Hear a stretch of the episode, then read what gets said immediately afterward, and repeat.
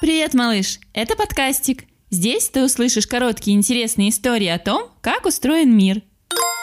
И это выпуск про трудолюбивое сердце. Если положить ладонь себе на грудь, можно почувствовать, что внутри стучит сердце. Ну как оно стучит? Чем? Там барабан? Там часы? Там палка и кастрюля? Сердце очень трудолюбивое, да и работы у него много. Нужно без отдыха прокачивать через себя кровь и толкать ее по сосудам. Сердце похоже на насос, который работает и днем, и ночью.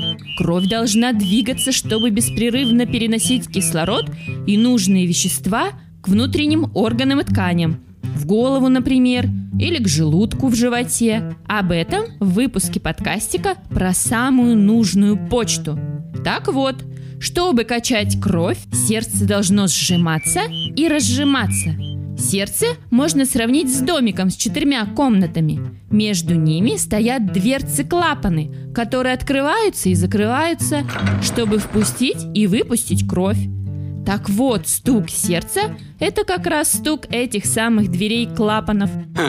Наше сердце такое сильное, ну такое маленькое, размером с кулачок – а самое большущее сердце у кита. Оно весит тонну и бьется намного медленнее нашего. Если он под водой, всего 4 удара в минуту. А в следующем выпуске ты узнаешь про глаза под мышками.